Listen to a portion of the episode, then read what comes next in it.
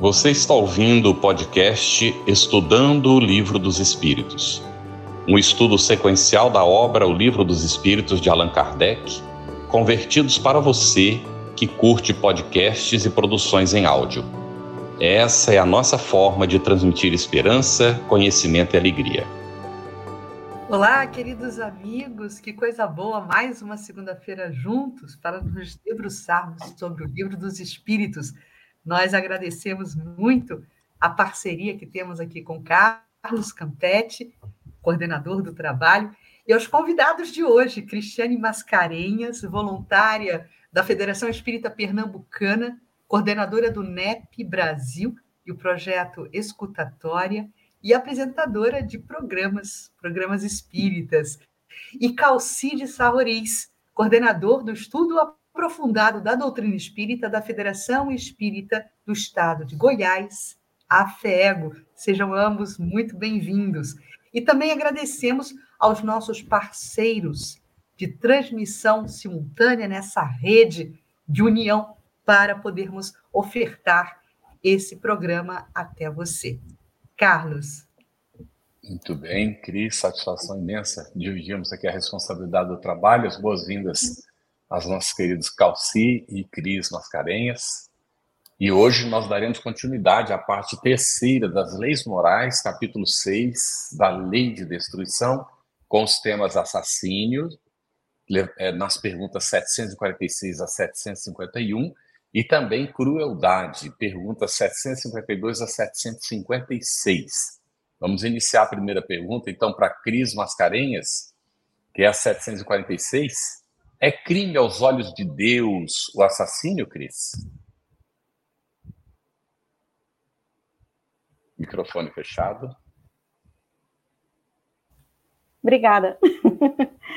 Essa resposta né, que os amigos espirituais dão a Kardec nos convida a fazer uma leitura além do corpo, além dessa existência, né? Quando diz que sim, é um grande crime, pois que aquele que tira a vida ao seu semelhante, aí vem, corta o fio de uma existência de expiação ou de missão. Essa é a questão, né? É o convite que está aí, a gente ir além do corpo, que já não, não devemos, né? Não temos nenhum poder.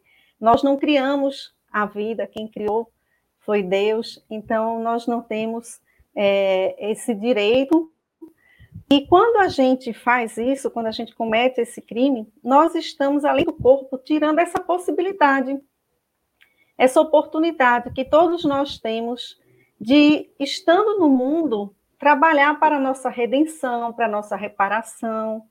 Alguns espíritos têm missão, né? então, assim, a gente tira a esperança na realidade daquele que estava encarnado, né? A gente não sabe quando volta a encarnar de novo, né? A gente não sabe o quanto aquele espírito poderia é, fazer de benfeitorias para a humanidade, aos que estão ao redor. E aí fere o primeiro princípio da justiça, que é também não fazer ao outro o que a gente não quer que faça com a gente. Né?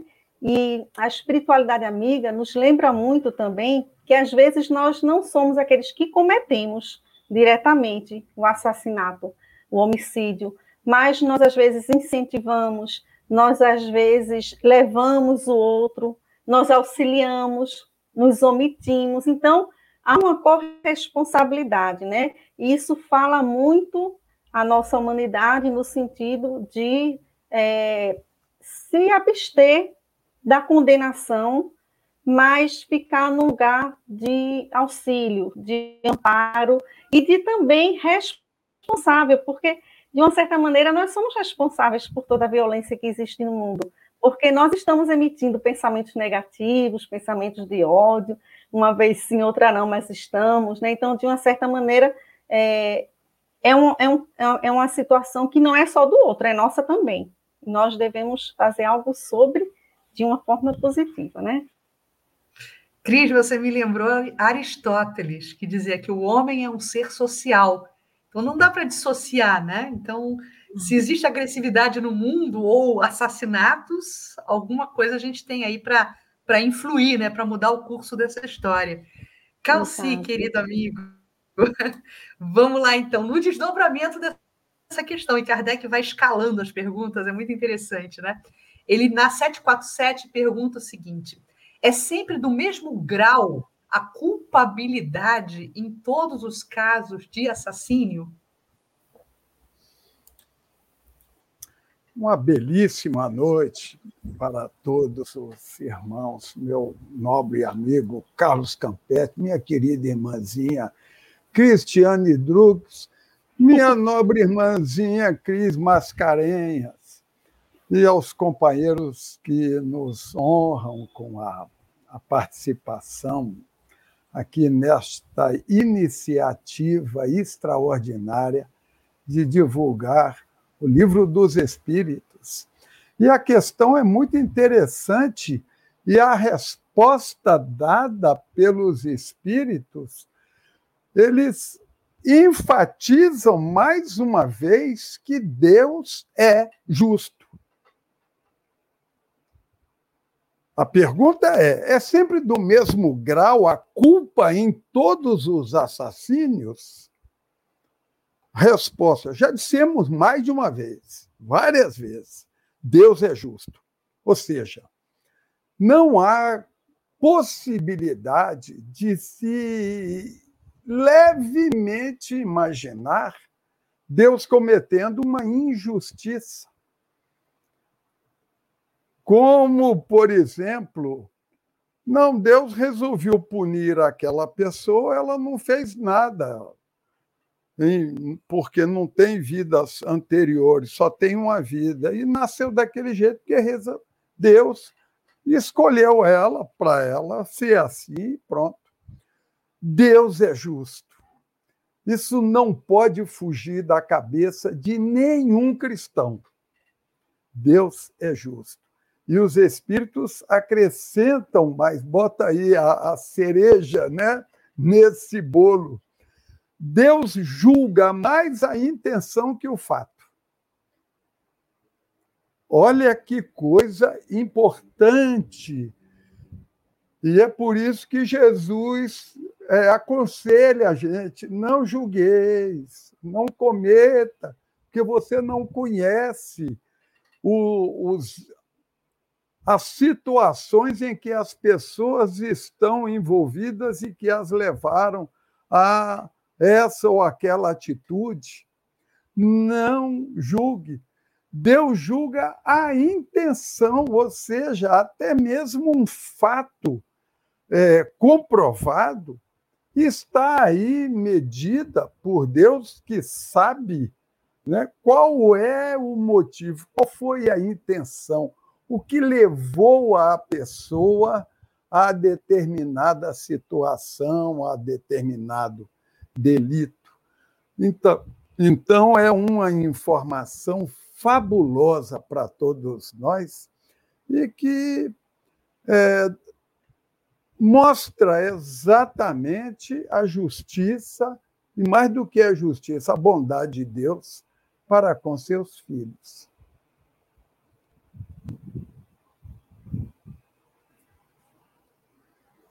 Seu microfone, Carlos. Muito bem, Calci, excelente. Obrigado. É, Santina Franca, nós damos preferência sempre a atender às perguntas que estão relacionadas com o tema em estudo no dia ou os temas que são estudados. Mas nada impede você colocar sua pergunta, dando tempo a gente responde.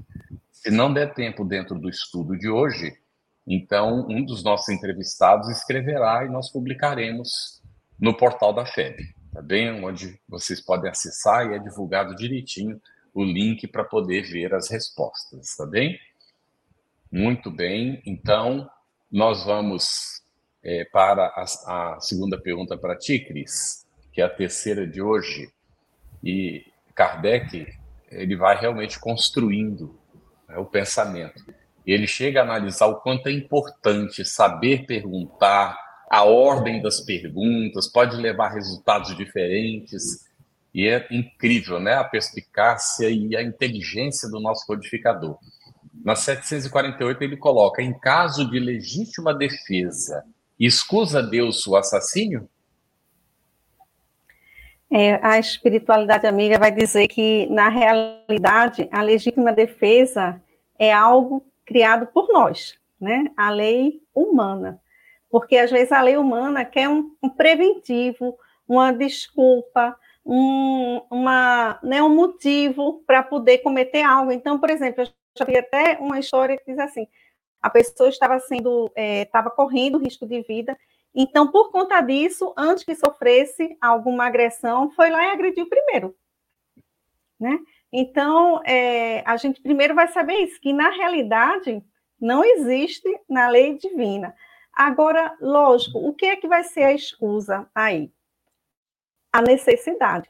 E aí, na resposta, vai dizer assim: ó, desde que o agredido possa preservar sua vida, sem atentar contra a do agressor, deve fazê-lo. Ou seja, mesmo, mesmo no caso em que eu estou sofrendo uma agressão, eu posso me livrar sem ter, sem, podendo é, e poupar a vida do outro?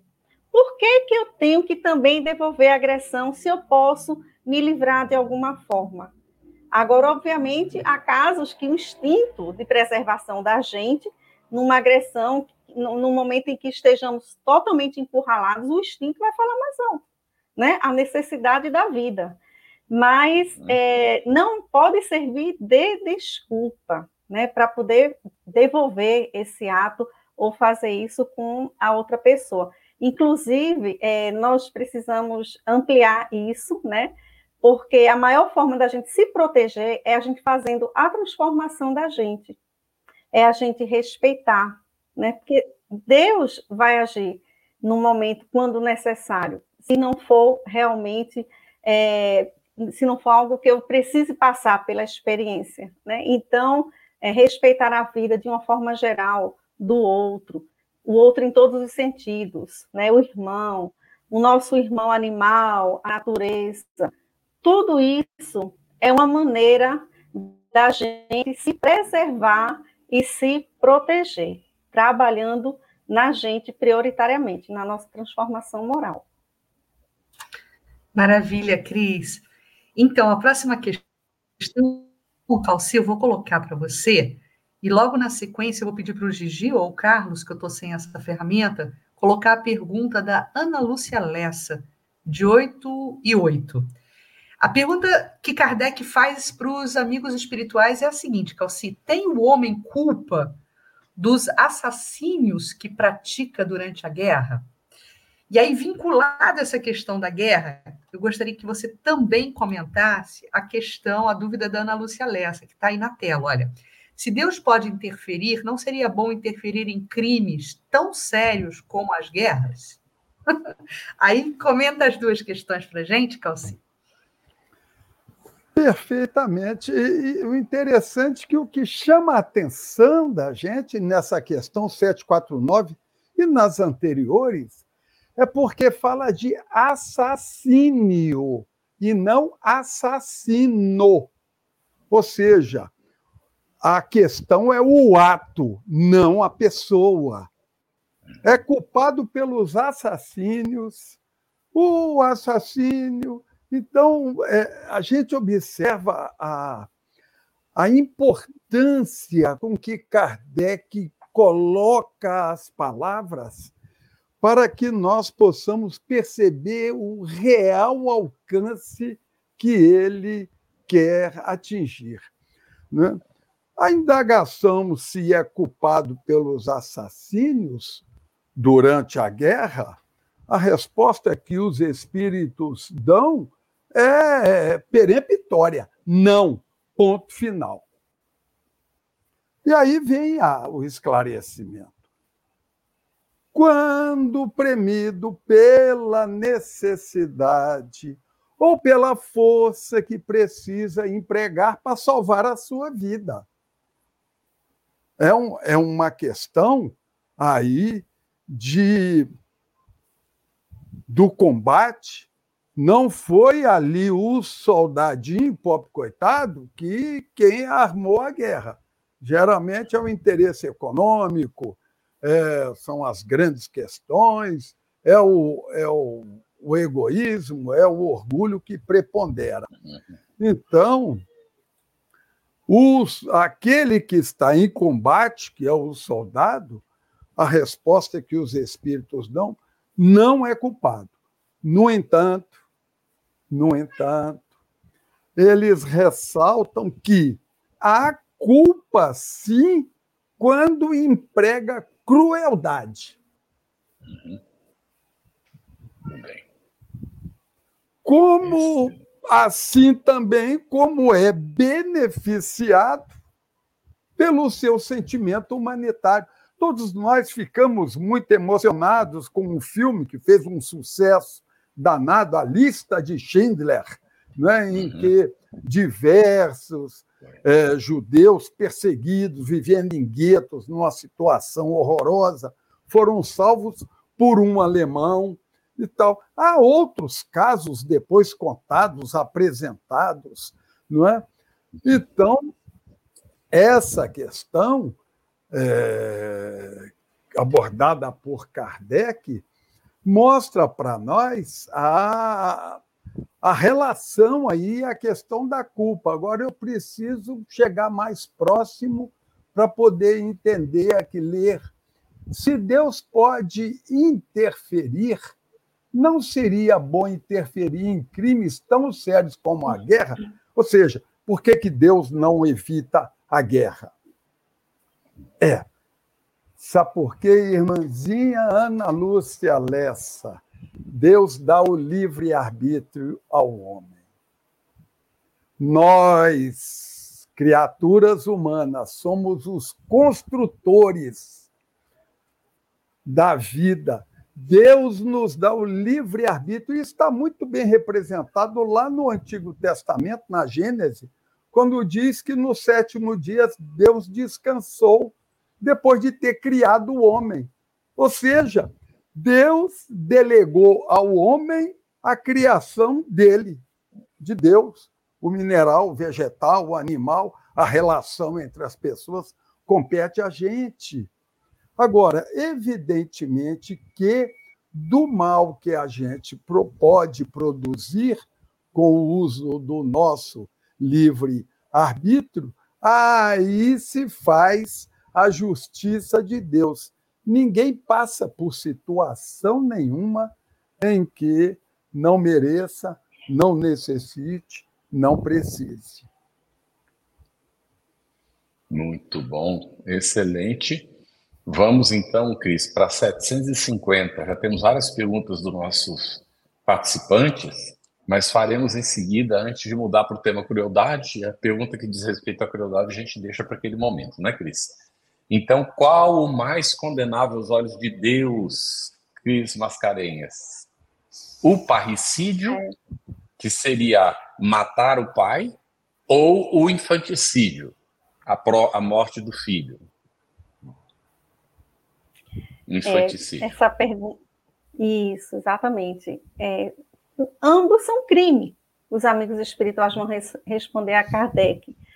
E a gente pode até pensar assim: ambos são espíritos que estão tendo né, a, a existência física ceifada, independente da roupagem, né?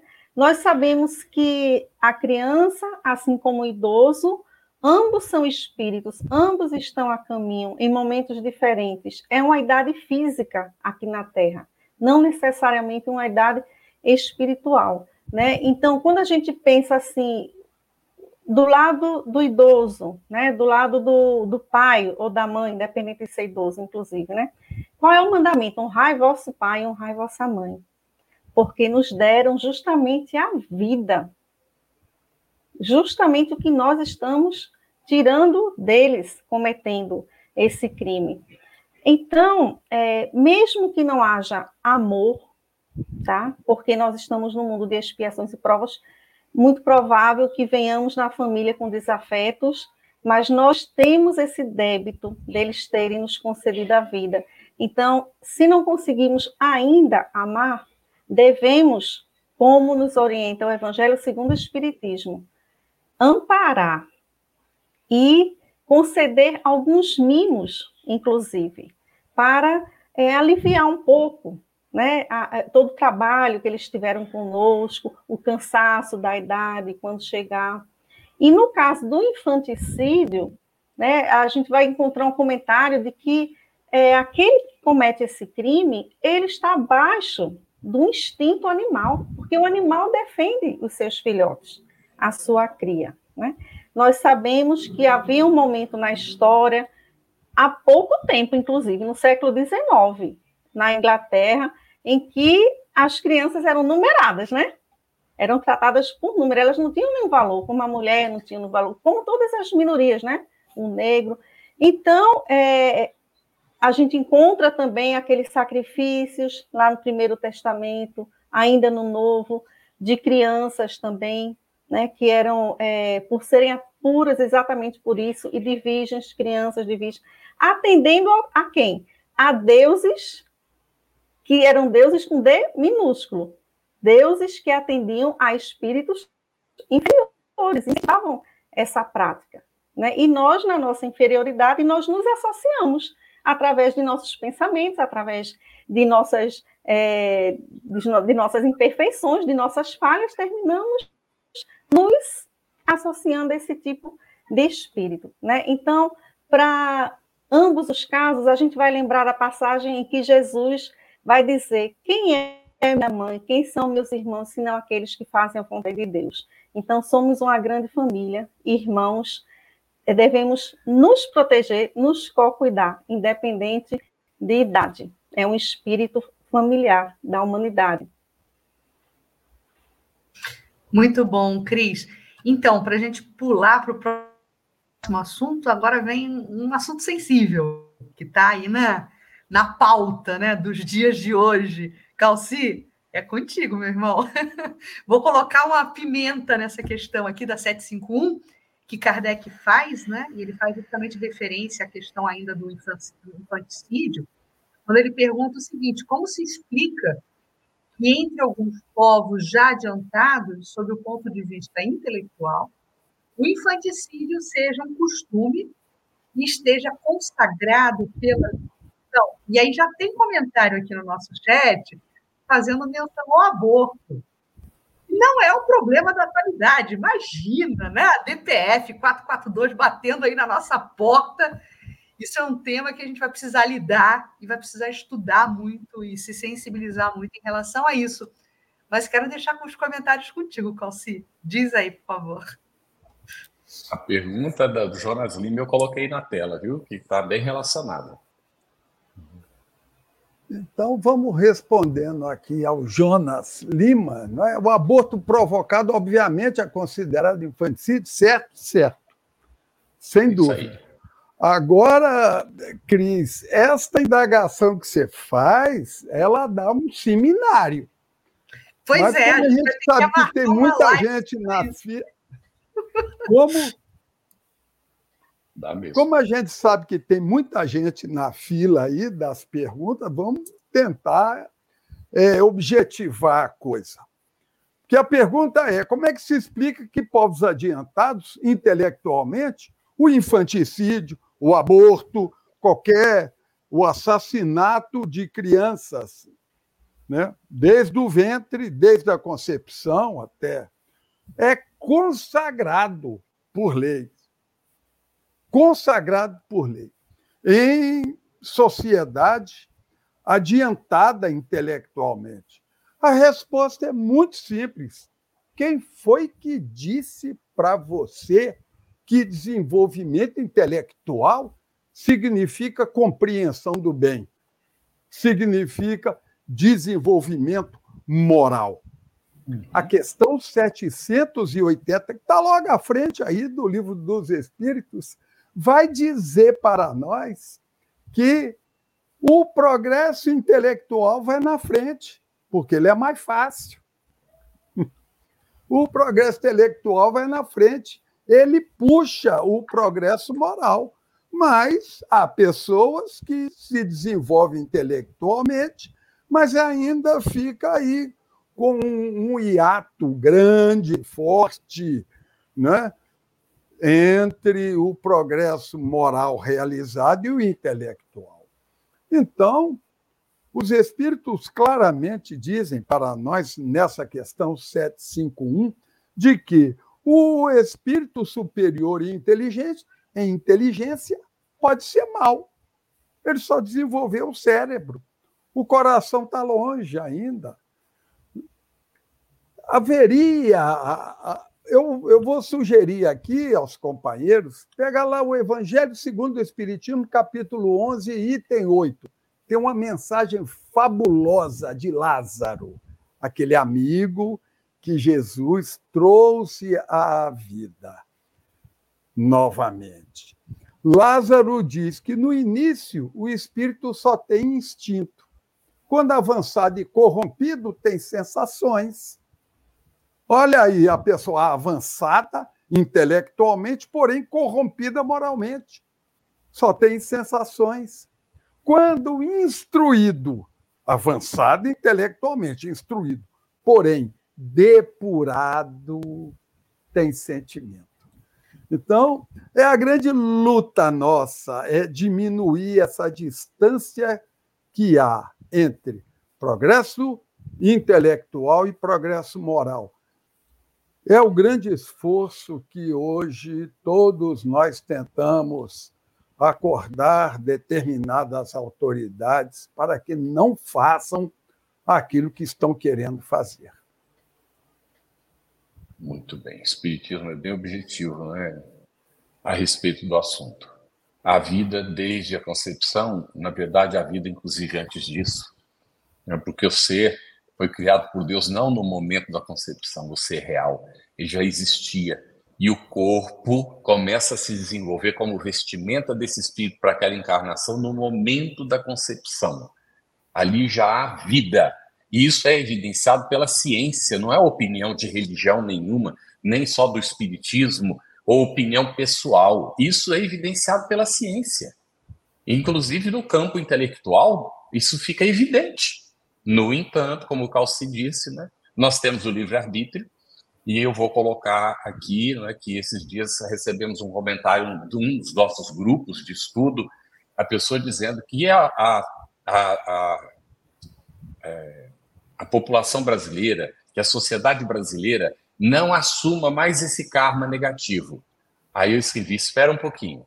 Se a maior parte da sociedade brasileira não concorda com o aborto, a responsabilidade será de quem concorda e dos legisladores que aprovem isso, que terão que arcar com essas consequências pelo uso do seu livre-arbítrio.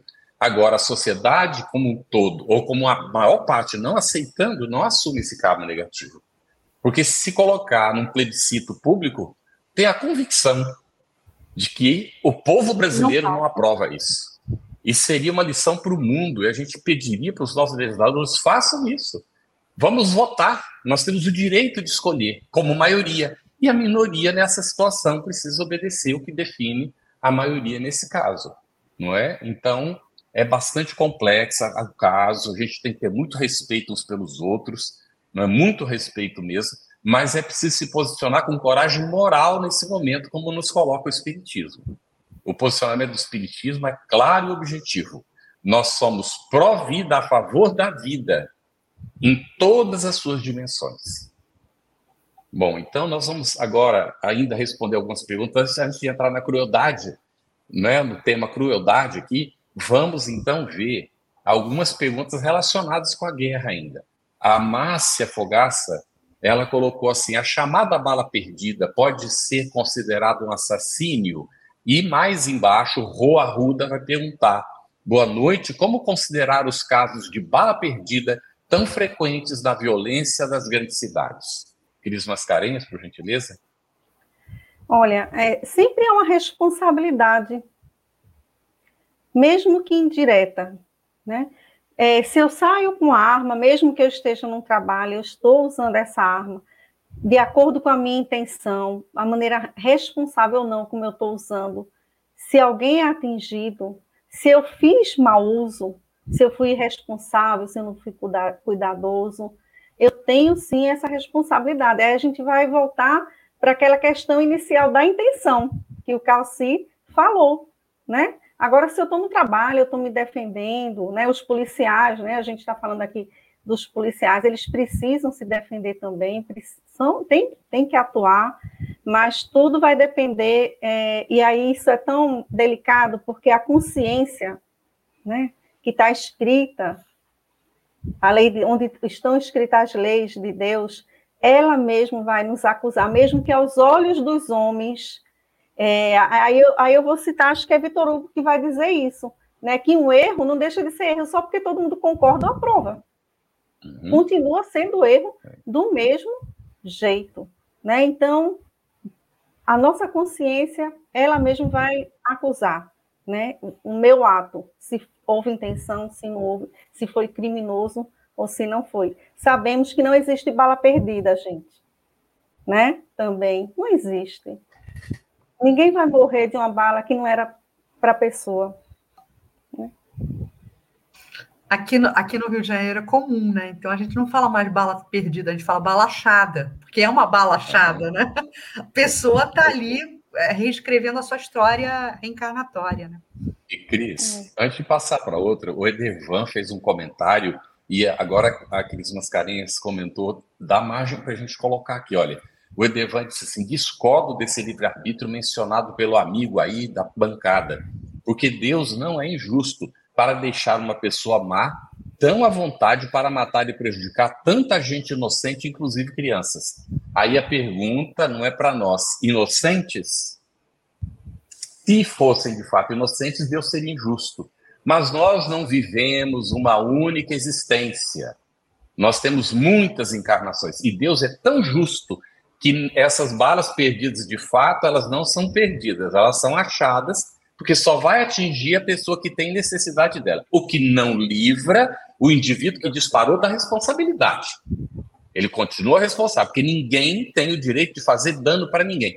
Jesus coloca lá no Evangelho: o escândalo tem que vir, mas ai daquele por intermédio de quem vem o escândalo. Por que, que o escândalo é necessário? Porque nós temos os nossos compromissos, usamos mal o livre-arbítrio. Hoje reencarnamos parecendo criancinhas inocentes, mas o que é que nós fomos? Em existências anteriores.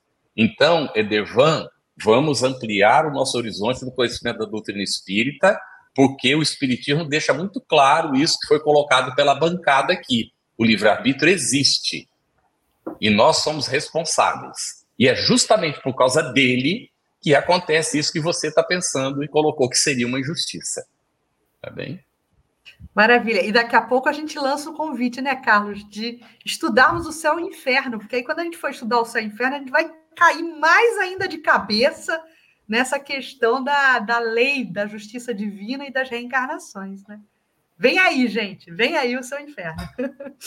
Olha, vamos seguir aqui então na, no, no chat. Tem uma pergunta interessante da da Isabela Honório, Calci, você que vinha falando do aspecto moral, nesse caso, para o desenvolvimento, é 8 e 26, nesse caso, para o desenvolvimento do aspecto moral do espírito, vem necessariamente depois do desenvolvimento intelectual? Nesse caso que você citava, né, da questão evolutiva. Sim, perfeitamente. A questão 780, a, a turma aqui vai chegar lá, né? Eu, uhum. eu dei uma adiantada porque o assunto requeria. Né? Uhum. Na questão 780 do Livro dos Espíritos, eles são muito claros em dizer que, primeiro, há o progresso intelectual. O progresso moral decorre do progresso intelectual. Agora, nós precisamos entender o que é progresso intelectual? Não é o sujeito que tem uma biblioteca com 10 mil livros e conhece tudo. Não. Não. É aquele que consegue resolver a sua vida onde quer que ele esteja. Se ele mora no meio do sertão, numa casinha, numa chopana, e ele souber plantar mandioca, colher a água, cuidar do animal, ele tem um desenvolvimento intelectual suficiente para sustentar a sua existência. Isso é progresso intelectual, é o conhecimento das coisas, que, por decorrência, nos leva a conjecturar sobre a necessidade de evoluirmos moralmente. Então, Um sempre implica no outro com o progresso intelectual, sempre é, antes do progresso moral. Muito bom. É, Cris, Angélica Rodrigues Ludescher, ela diz assim: morrer assassinado pode ser uma prova, uma expiação ou é uma eventualidade? Pode ser uma prova, pode pergunta, ser uma expiação, é, uhum. pode ser uma, uma, um testemunho, né? Alguém que eh, se disponibilizou a desencarnar daquela maneira para dar um testemunho, às vezes. Agora, não é por acaso, né? A gente sabe que o acaso não existe, é a mesma lógica da bala perdida, né? Tudo tem um motivo, tudo está encadeado, tudo tem um propósito. A gente vai ali com o nosso livre-arbítrio, né? Pode ir alterando, mas é, com certeza a gente sabe que vai se enquadrar em, em várias situações, né? O, o, importante é o como a gente vai passar por isso, como a gente vai acompanhar aqueles que estão passando pela experiência, né? Vamos se preocupar mais assim com o que a gente pode fazer com a situação. Né? É mais interessante, é mais prático, é mais útil para o nosso crescimento, para a nossa evolução. Né? A gente quer sempre saber o porquê, o motivo, a curiosidade. A curiosidade é boa, porque faz com que a gente busque informação. Não é ruim, não. Né? Mas não é o mais importante. Vamos nos preocupar mais com a questão prática. Né? O, o Calci disse aí, né? É a asa da sabedoria e a asa do amor. A asa da sabedoria é o quê? É o conhecer e meditar a do amor, sentir e viver. Tem uma sequência e tudo que, é, que é, requer uma prática, né, no final. Então, vamos ver o que, é que a gente pode fazer com isso. Muito bom, Cris. É, tem uma pergunta aqui na, do Jonas Lima, né, que meio que complementa o que já se comentou, tangenciando aqui. Nas guerras, os comandantes que não vão ao fronte e não matam diretamente é tão, são tão culpados quanto o soldado que atira no oponente, Calci? Seria tão culpado quanto o soldado que cruelmente atira num oponente e não na batalha. É, uhum. verificamos aqui hoje que Deus julga a intenção. Então, aquele que provocou a guerra, com objetivos de colocar seu nome na história, conquistar um território, é, dominar alguém considerado inimigo, vencer alguém pela força, esse é muito mais culpado, embora não tenha dado tiro nenhum. Ele continua lá no seu ar-condicionado, no seu tapete, na sua poltrona e tudo mais, mas é muito mais culpado do que o soldado que, para salvar a sua pele, atira e mata. Muito bom. Está bem clarinho, né? É, nós vamos fazer mais umas duas perguntas, é, Cris Drux, e depois vamos para a continuação do nosso estudo. Se ficar pendência, depois nossos convidados respondem para a gente, né? A gente publica, porque está em muita pergunta realmente dos convidados hoje. A Jane Lima colocou aqui, Cris Mascarenhas, quando a Terra estará livre das crueldades humanas? No mundo de regeneração ou no mundo feliz? Em plena transição, ainda ocorrem massacres de 1.400 golfinhos por diversão. É triste. É verdade a regeneração é da gente, né? Não é do mundo, do planeta, de um local. A primeira coisa que a gente tem que pensar. No mundo feliz, já está dizendo, né? Um, um mundo feliz. Mas a gente tem que ver que isso é um processo. Lá na Gênese, tem um item nova geração. Eu não lembro o capítulo exatamente. Mas nesse 18. capítulo vai dizer. 18, né, Carlos? Obrigada. Uhum. Mas nesse capítulo vai dizer que essas gerações, aos poucos, elas vão mudando, elas chegam a conviver umas com as outras. Aqueles que são mais recentes e aqueles que já estão desejosos da felicidade, eles vão é, se relacionar, eles vão conviver. Então, isso é um processo, é uma transição, como o próprio nome já está dizendo. Então, o mundo de regeneração, não quer dizer que tem gente que pensa que o mundo de regeneração já é um mundo perfeito, que a gente não vai ter nenhuma dor, que, né? Então, não é bem isso. E especialmente a gente, né? Como é que está o meu mundo interno, né? De, de acordo com que como eu esteja, com a minha consciência, a minha o que eu esteja fazendo, de repente, tudo que está acontecendo ao redor, eu vou conseguir ainda encarar de uma maneira natural, conviver de uma maneira saudável, amparando e dispondo de uma certa, de uma relativa felicidade, simplesmente por eu estar né, consciente de minhas ações em consonância com as leis divinas. Então, mais uma vez, o chamado aí para a gente, para dentro, para a regeneração dentro da gente. Muito bom, Cris. Bom, então vamos à a última questão. Eu selecionei aqui, Carlos, 8h38, da Gabriele Silva Oliveira. Calci, mais um ponto para o nosso seminário, hein? A questão dela é a seguinte: olha, tem relação com o aborto, né? E com as, com as desculpas para esse assassinato, né? Boa noite, queridos. Essas explicações da justiça divina também são aplicáveis para os casos de estupro? Poderiam discorrer um pouquinho sobre isso?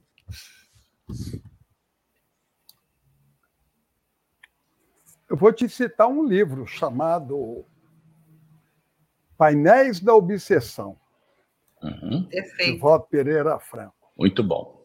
E que mostra o caso de uma moça que sai de casa na época do carnaval, e ela morava numa região onde acontecem os festejos e tal, na região boêmia do Rio, hoje, e ela sai de casa para dar o passe em alguém que estava necessitado. E ela vai. E, evidentemente, no meio do caminho, encontra-se com um grupo de, de homens embriagados e tal, que a dominam e quase que a estupram. Só não conseguem o ato porque a rádio patrulha, passando três quarteirões atrás, o espírito protetor da área foi lá avisar para o guarda.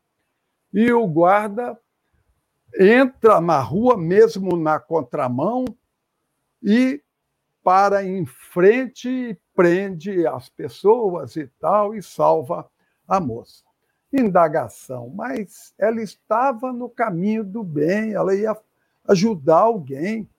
Por que, que ela teria que passar por isso? A resposta: se ela estivesse saindo para ir para cometer alguma loucura, ela passaria, porque ela se colocaria ao, no patamar da expiação uhum. necessária. Isso. Como ela está no outro patamar, passou apenas pelo susto, coisa que estava na vida dela passar, pelo? Pelos abortos, pelos delitos cometidos em encarnações passadas.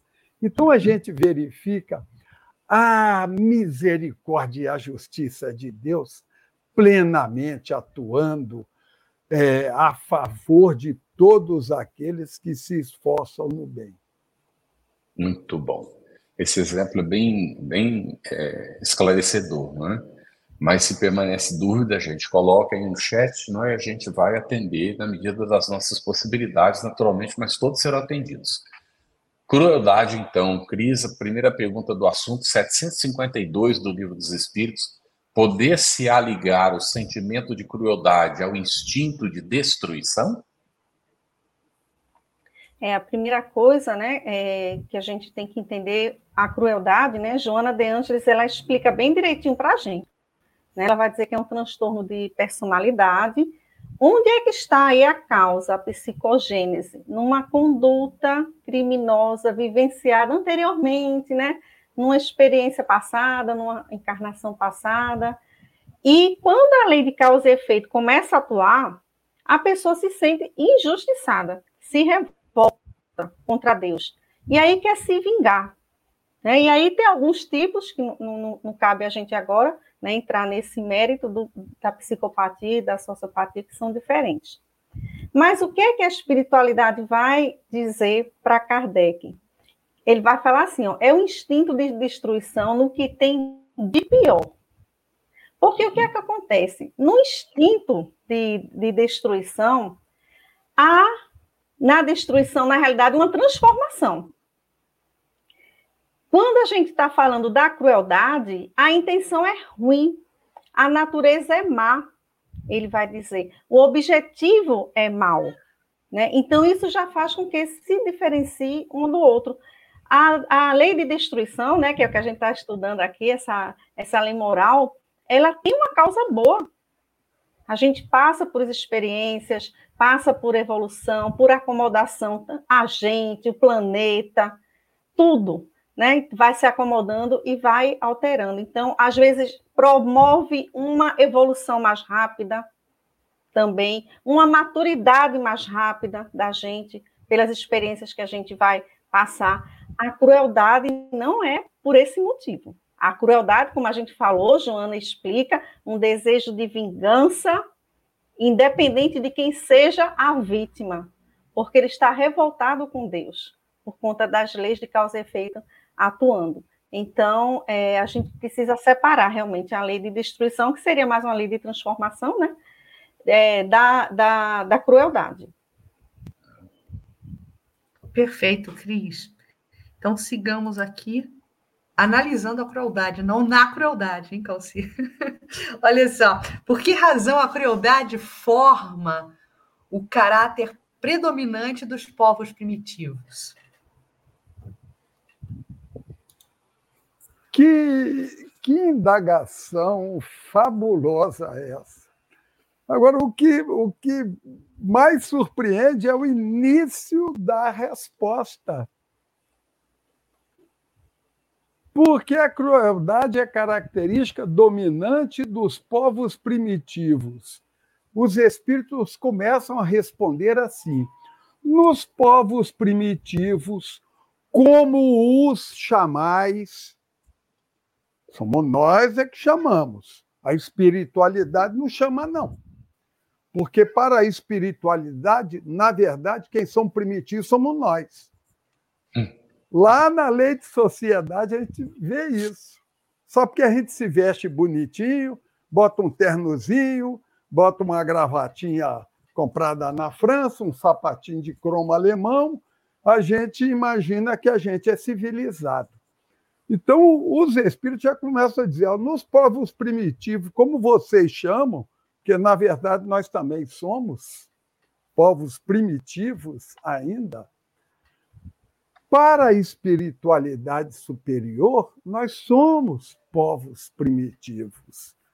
E por que que há essa essa característica, esse aspecto considerado como crueldade nos povos primitivos? Ou seja, ainda entre nós, a gente não está vendo pessoas elegantes querendo introduzir o assassinato de, de crianças no ventre da mãe?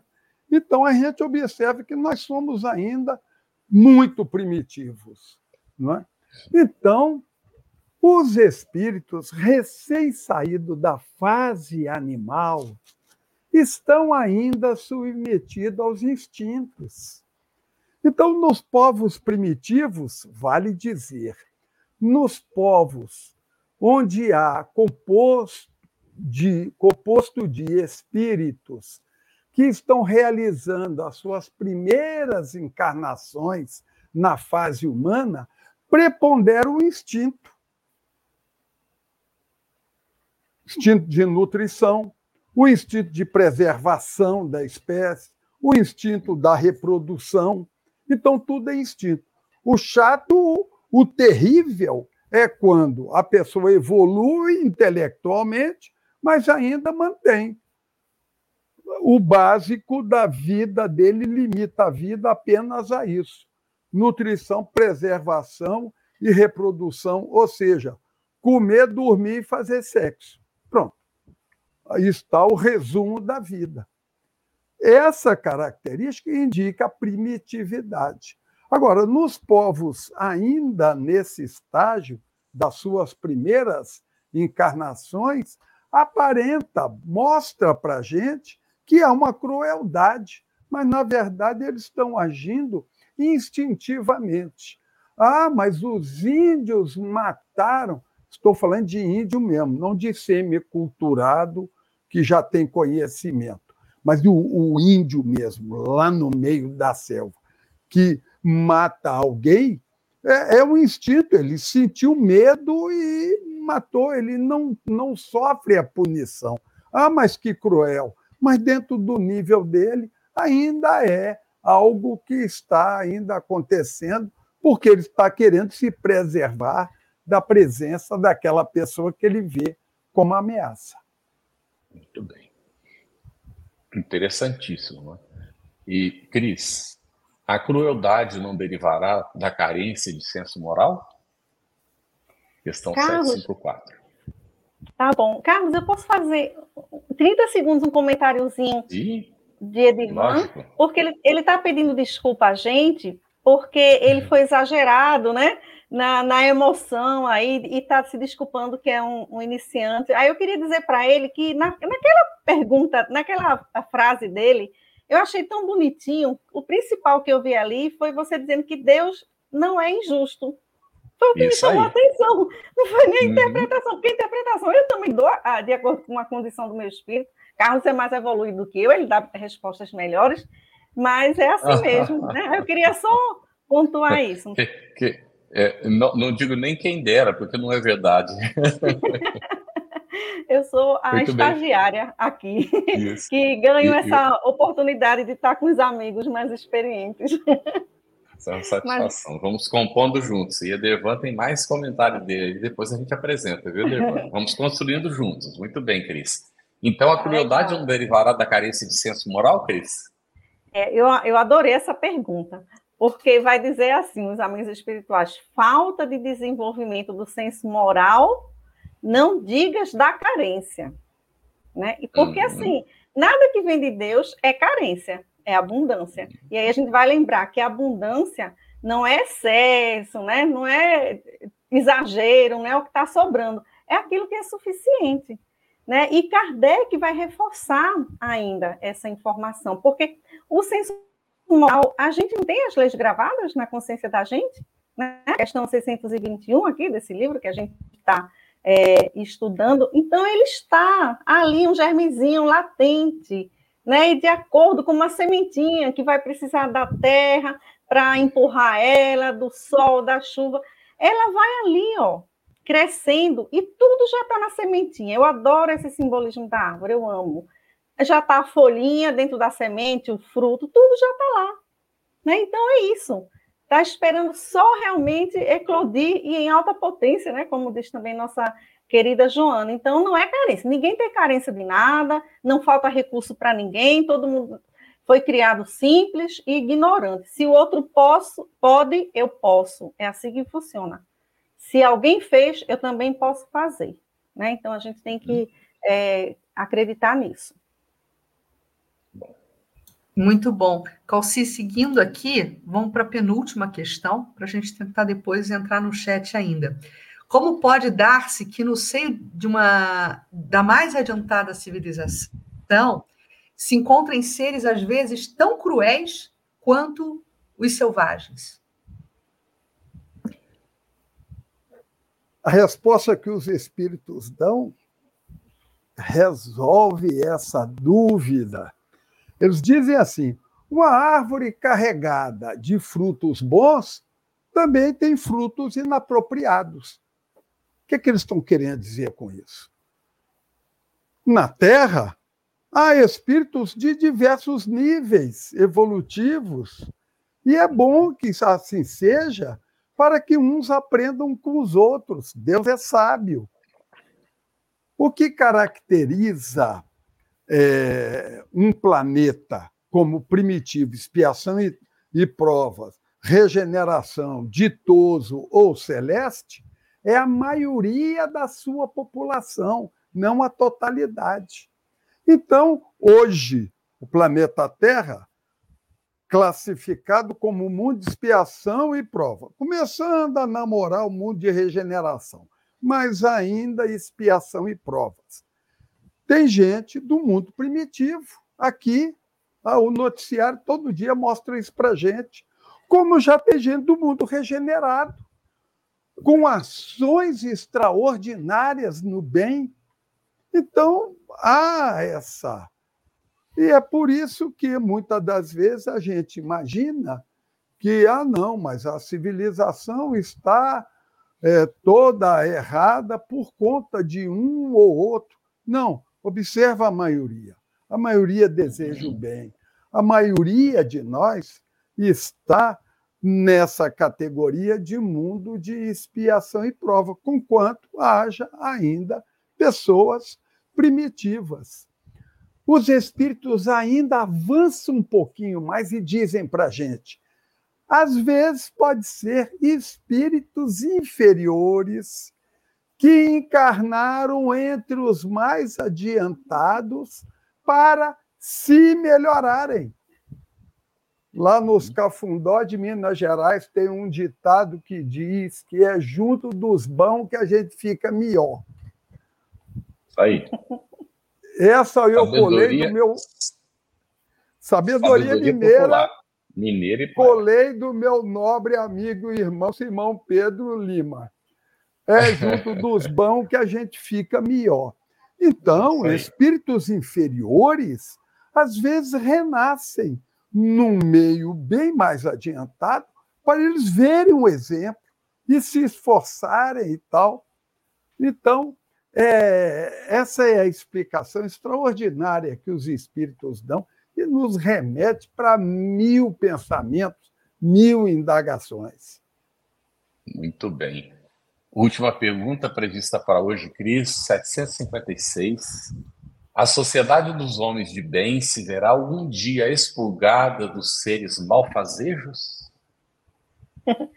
Eu acho que eu vou pegar uma caroninha aí em Calci, no comentário dele. Porque será que quando a gente for, nós formos é, homens de bem, nós vamos querer nos afastar desses que estão na retaguarda. Eu acho que a gente vai querer ajudar, a gente vai querer é dar a mão, aí. porque tem alguém puxando a mão da gente também para frente, né? É, é, como é, é que os superiores estão fazendo por nós. Não é?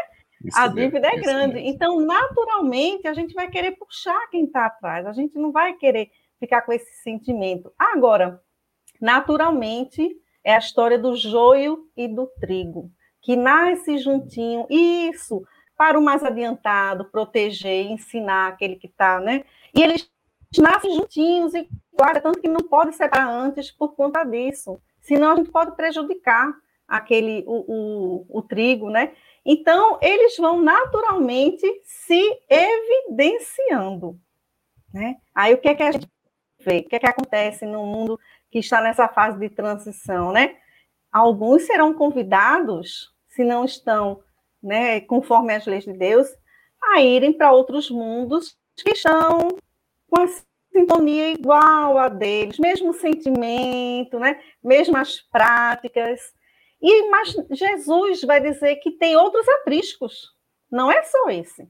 Então estaremos mesmo assim sob a história de Deus, o Pai, em todo local, Deus é nosso Pai celestial. E nunca vamos ter condenações perpétuas, né? Sempre estamos com a oportunidade de mudando, de alterando o procedimento, de reencontrar os nossos afetos, aqueles que nós amamos, que é o que vai nos ligar, o que é que, é que vai nos dar motivo para melhorar, né, para poder caminhar junto novamente com aquele que nos é caro. Então, por mais que pareça né, que algo está perdido ou que está fora do controle, que não tem mais jeito, vai ter um fim ruim, não. Ali, nesse momento, é que começa a redenção. Né? É esse momento que começa a ficar bonito. Paulo diz lá em Paulo Estevão que alguém queria trazer uma pessoa para a campanha deles que era um criminoso muito grave. E ele vai dizer que desses maiores crimes são as redenções mais bonitas, né? O esforço que esse espírito faz para poder se elevar. Então, ele valoriza, ao contrário, é aquele pai que se alegra com o filho que volta, com o filho pródigo. Muito bom, Cris. Olha, sobre a questão 755 e 756, a gente tem uma terceira dica de leitura aqui, a Caminho da Luz, que vai ah, simbolizar perfeitamente todas essas colocações, belas colocações de Calci e de Cris. Né? Leiam a Caminho da Luz, Emmanuel, que vai exemplificar essa questão da evolução e das sociedades de uma forma muito brilhante. Meus amigos, então, a gente agora vai começar a pensar aqui a participação de vocês. Calci, vou colocar aqui uma dúvida, dúvida da Diva Santos, 8 e 51, Carlos. Só para você poder explicar melhor para ela, porque ela diz assim: olha, seria correto, então, em relação ao caso que você citou do estupro, seria correto, então, não buscar a justiça da terra no caso de um estupro de uma mulher que estaria, por exemplo, voltando do trabalho? Apenas ela deve se calar e aceitar o fato como uma expiação?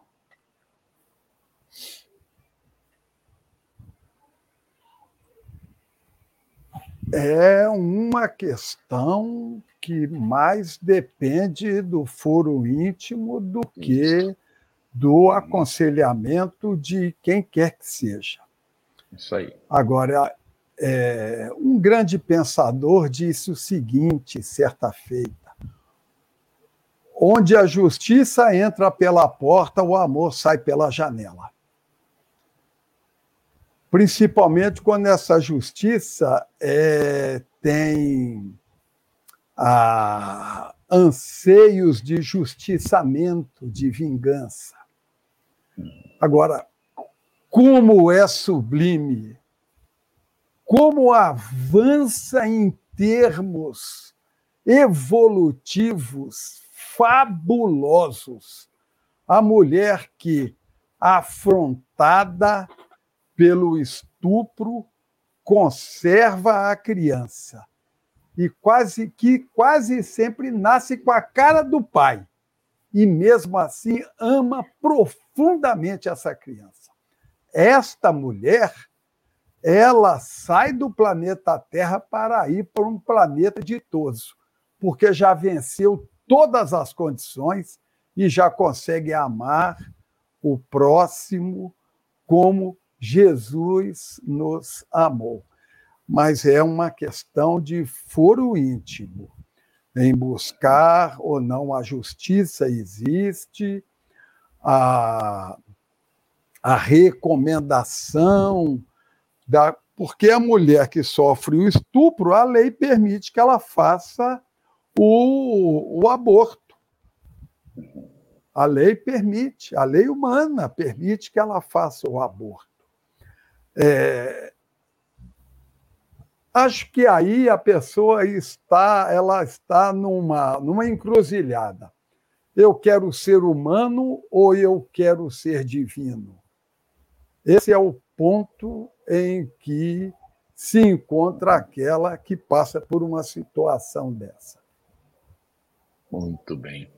Rapidamente vou responder depois de Milson Souza, se dirigiu a mim, Carlos, um pai para salvar a vida de um filho mata o inimigo e sofre por transgredir uma das principais leis de Deus.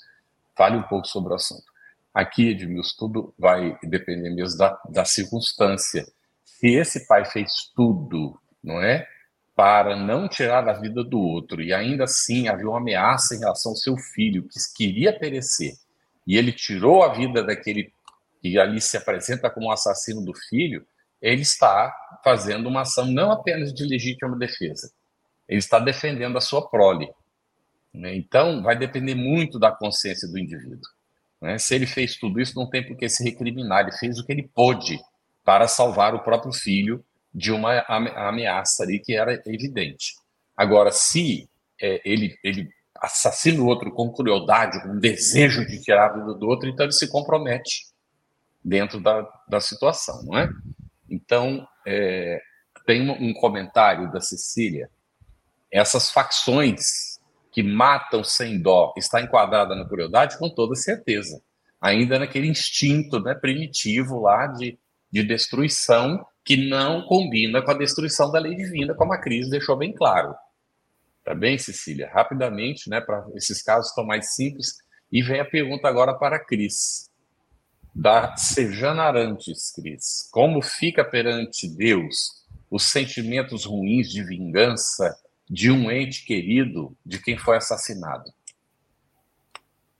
Olha, para Deus, nós somos é, ignorantes.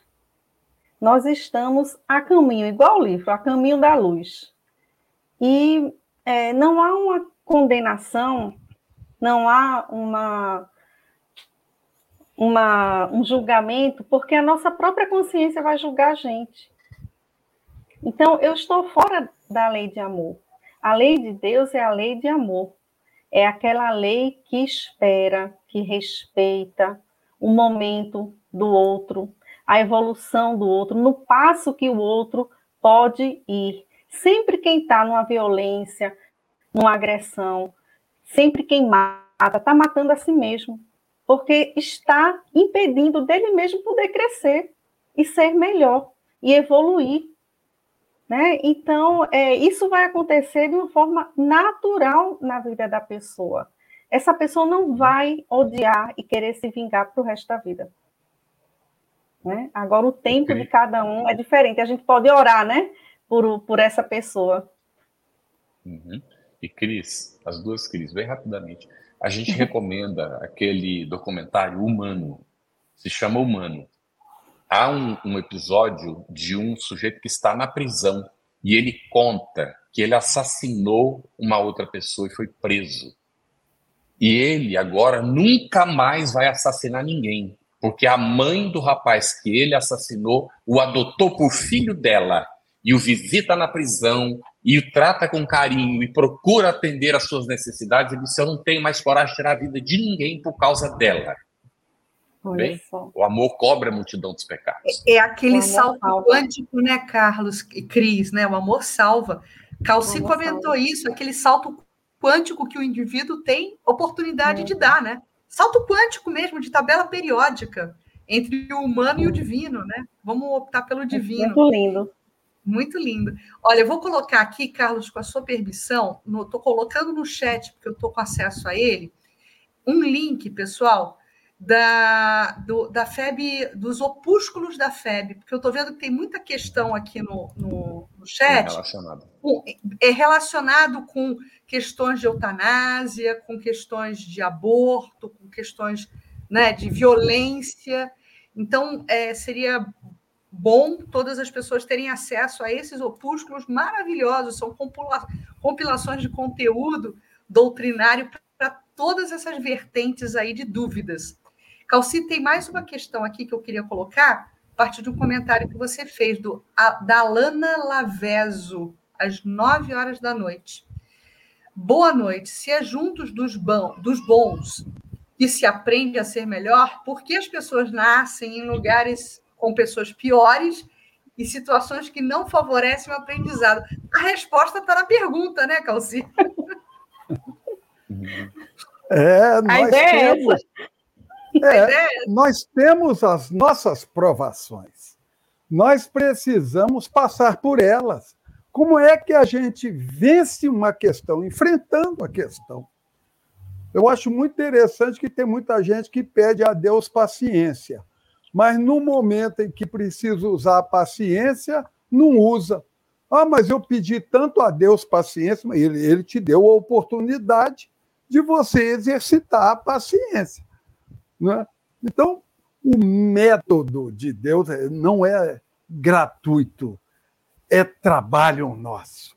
É uma sociedade que nós temos. Somos filhos de Deus, todos. E todos temos esse compromisso de avançarmos e ele vai nos dando as oportunidades. Então, no meio em que haja a possibilidade do fracasso, a pessoa que está vinculada com aquela prova, ela vai mergulhar ali. A pessoa que precisa passar pelo, vamos considerar, pela prova da riqueza, não vai nascer filho de operários que ganham salário mínimo. Ele vai nascer num meio muito rico, vai herdar aquela fortuna toda e ele vai ser testado, que é a prova mais difícil que existe, a prova do poder e da riqueza. Ele vai ser testado com os elementos que lhe dão. Ah, Deus não devia ter me dado. Não, devia sim, para que a gente possa aprender. Então, se renovam para isso mesmo. Muito bem, Calci. Cris, Rosana Lima, é possível que uma pessoa tenha em seu planejamento reencarnatório ser vítima de assassinato de tal modo que um ato criminoso seja parte da evolução espiritual daquele vitimado? Olha, é, a gente falou muito aqui da lei de causa e efeito. E a gente também falou de que a lei de Deus é a lei de amor, ela é misericordiosa. Então, se eu tenho no meu planejamento reencarnatório algumas provas para passar, como um assassinato, de acordo com os meus atos, meus pensamentos, como eu atue no mundo, como eu haja, como eu ame, eu posso atenuar as provas duras, as provas difíceis, aquelas provas em que eu vou realmente é, passar por, por dores extremas, né, por desencantos, decepções extremas, é, agressões físicas, tudo pode ser amenizado, coberto pelo amor, porque a justiça de Deus é de misericórdia, né? Senão seria talião, olho por olho, dente por dente. Perdi um braço, né? Tirei o braço de alguém, vou perder o braço na próxima. Tem até uma historinha dessa com o dedo também, numa fábrica aí de Chico Xavier. Então, veja que está no nosso poder, né? A gente ir fazendo o caminho da gente, fazendo aquela jornada que a gente está aqui na Terra, caminhando, a gente vai desenhando isso, as escolhas que nós fazemos. E aí uma dica, né, que para a gente é difícil, é sempre escolher o amor. Na dúvida, onde está o amor? Está nessa escolha ou está nessa aqui? Ah, o amor está nessa, nessa aqui não está o amor. Então, vamos tentar fazer essa escolha. Escolher é difícil, né? Decidir é difícil, mas talvez isso seja algo determinante. Se a gente não segue, às vezes é porque não quer mesmo, né? Não, mas eu não tenho condições ainda, não estou ainda nesse patamar, mas é, é a solução. O que é que Jesus faria? Situação 1, um, situação 2. Né? Qual a consequência de um, qual a consequência de outro? É um exercício. Você ouviu uma produção da Federação Espírita Brasileira. Para saber mais, siga o arroba FebTV Brasil no YouTube, Instagram e Facebook e o arroba Feb Editora no Instagram. Ative o sininho para receber as notificações e ficar por dentro da nossa programação. Até o próximo estudo.